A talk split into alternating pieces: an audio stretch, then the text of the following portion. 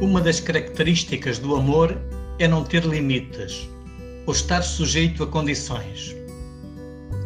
Se eu quero amar, não posso dizer amo até às 11 da manhã ou amo quando estiver bem disposto ou ainda amo este, mas aquele não. No Evangelho de hoje, Jesus rompe as fronteiras entre o amor a Deus e o amor ao próximo. Questionado sobre qual o maior mandamento, Jesus une inseparavelmente o amor a Deus e o amor ao próximo. Qual síntese de todos os mandamentos? O texto bíblico no original, em grego, usa o mesmo verbo, agapao, para o relacionamento com Deus e com o próximo. Um verbo que poderíamos traduzir por amar por amor. Ou seja, não temos que esperar nada em troca.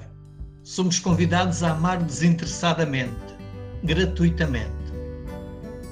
Quando amamos assim, provocamos no mundo, no nosso pequeno mundo, mas também neste nosso planeta hoje tão ameaçado, reações em cadeia imprevisíveis e invisíveis. E o amor, porque não tem limites, perdura no tempo. Há alguns meses atrás, recebi um e-mail de uma mãe que me disse algo que eu desconhecia e que confirmou mais uma vez o alcance de um simples gesto de amor.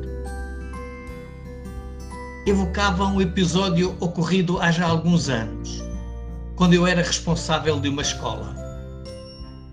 Ela referia um telefonema que numa certa manhã eu lhe fizera para alertá-la de que algo com a sua filha poderia não estar a correr bem.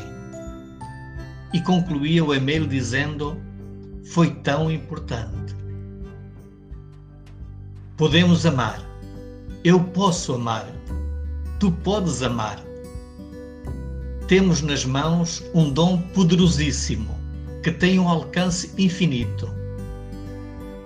O que é que vais fazer hoje com esse dom?